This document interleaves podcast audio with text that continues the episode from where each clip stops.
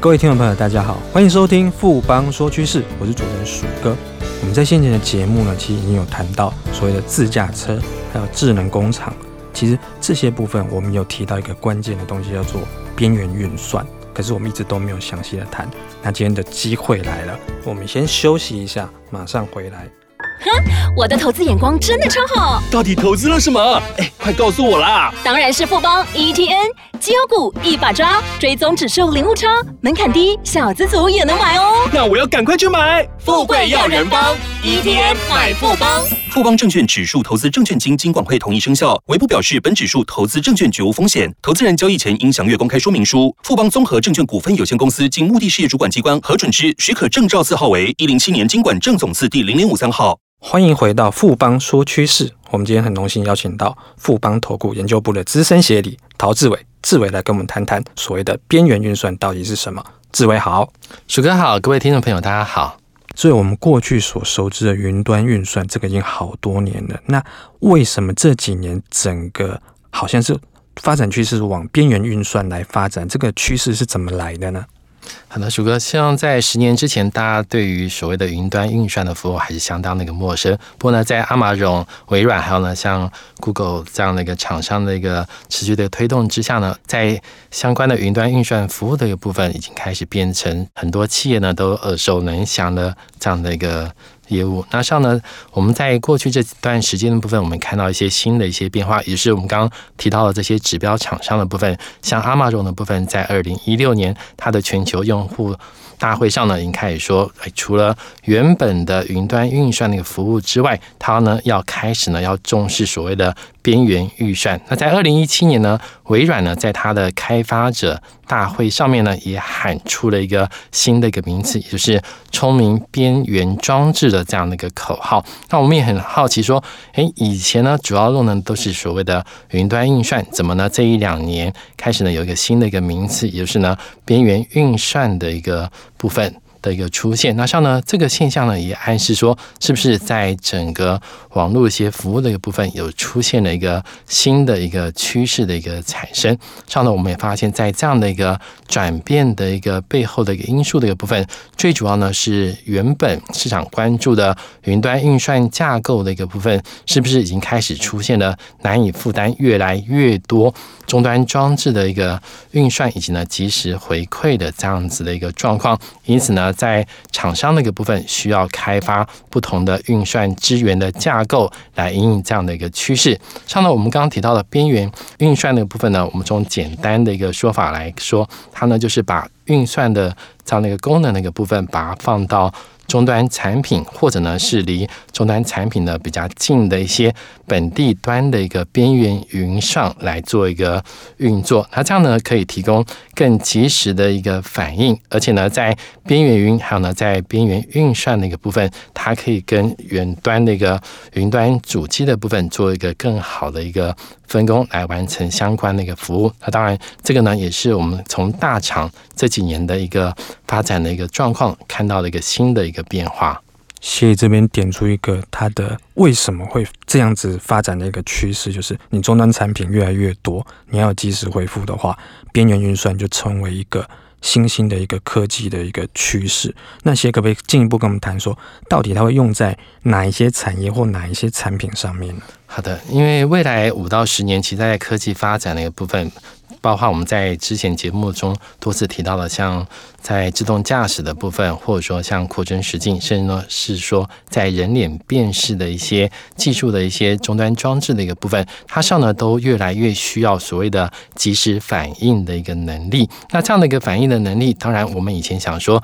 是不是呢就把它放到云端上去运作之后，就可以完全呢去做一个解决？但是我们也发现，这样的一个装置，因为它的数量非常的一个多，如果呢完全呢用云端运算呢来处理相关的一个效能的话，其实在解决问题的一个过程中，一定呢会面临到网络塞车的这样的一个严重的一个影响。因此呢，市场呢在过去几年呢开发出一个新的一个架构，也就称之为分散式的一个云端运算的一个架构，来把整个运算的一个功能的部分呢把它分散掉，也就是呢把它分散到包。话呢，在靠近资料源的一些近端设备的一个部分，让它直接呢来做相关的一个处理。当在这样的情况之下，它就可以分摊原本呢要放在云端运算的这样的一个工作量。那当然，我们可以看到，就是说，在整个设备的部分，它就不需要大老远的把一些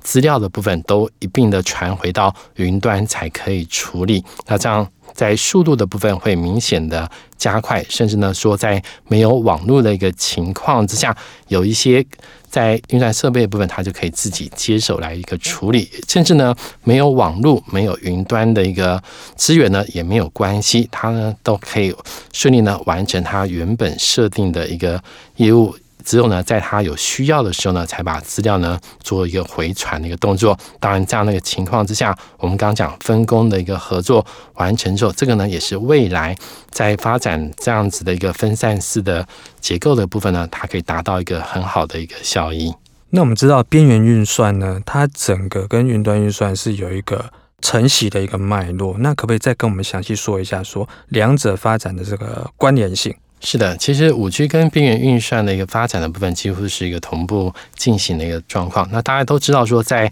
全球网络资讯的一个传递量的一个部分，这几年呢是持续呢出现一个好快速成长的这样的一个趋势。它上呢过去呢在网络电话、影片的一个使用量的一个部分，虽然呢是相当的一个频繁，不过多数的听众应该也会发现。在四 G 的一个时代，在讯号延迟的一个现象，其实呢是很难以去避免的，因因为呢，在四 G 的一个传输的一个结构的部分，它并没有特别呢去要求及时性的这样的一个。要求。不过呢，在未来呢，五 G 的一个时代来临之后，它呢所要求的高速传输以及呢超低延迟的这个关键性的一个功能呢，就会明显的一个提高。因此呢，在这样的一个情况之下，在延迟性大幅的一个缩减，它就必须呢要透过这种分散式的一个边缘运算的的一个设备呢，才有办法指引这样的一个网络的一个功能。因此呢，这样的情况之下，当然压力会有点大。不过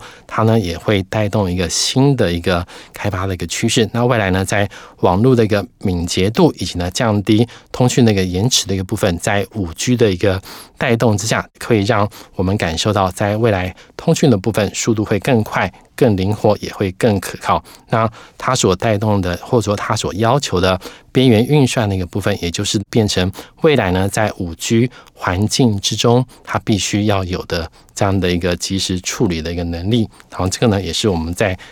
解释在五 G 以及呢，在边缘运算的部分呢，可以跟各位听众做的一个说明。那写这边提到，就是五 G 跟整个边缘运算一个关系，那它相关受惠这些商机的会有哪些产业呢？好的，那其实要提到在边缘运算那个商机的部分，我们到。不如呢，从过去五年在云端运算的一个服务的部分，它所显现的一个商机来做一个切入。像呢，在过去五年，包括亚马逊、FB 以及呢，在微软的这些云端业者呢，所带动的一个高速的一个发展之下，我们也看到在云端资料处理。服务呢所带动的一个商机呢是相当的一个蓬勃。那外来呢，在智慧城市，甚至呢在一些 IoT 的一个应用的一个部分，它势必呢也会带来更多的一个资讯的一个流量，而且呢它会要求将近同步，还有呢低延迟的一个方式的一个处理。因此呢，加入边缘运算这样子的一个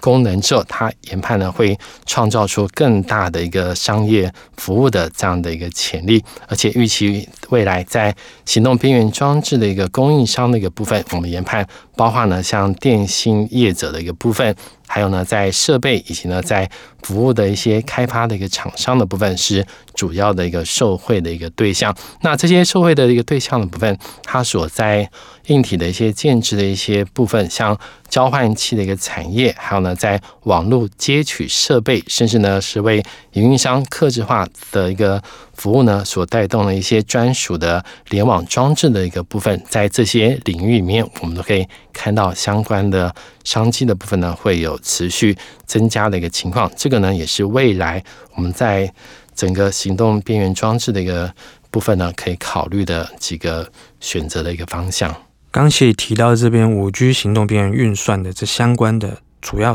感觉是围绕在整个网通的商机。那我们台厂的部分的话，有哪些是我值得我们去注意的？好，那台厂商机的话，我们就从刚刚提到，在交换器的一个部分，因为它是边缘运算之下最主要的网通的一个次产业。那交换器产业呢，它这几年景气的一个推升的一个力道，主要呢是来自呢 data center 一些新建的一个商机的一个需求。未来两年，在五 G 的电信业者的一个部分，它势必呢要积己呢来升级它的数据交换的一个设备。当然，这个部分呢也会的对于交换器的一个需求的部分呢，会有一个同步成长的一个情况。那另外呢，在边缘运算本身的部分，因为它也是在建制上也需要有一些边缘云的建制的这样的一个需求。当然，在网络交换器的部分也是呢主要的一个硬体的一个采购的一个项目。因此呢，在这个趋势之下，交换器的一个相关的一个厂商，我们建议呢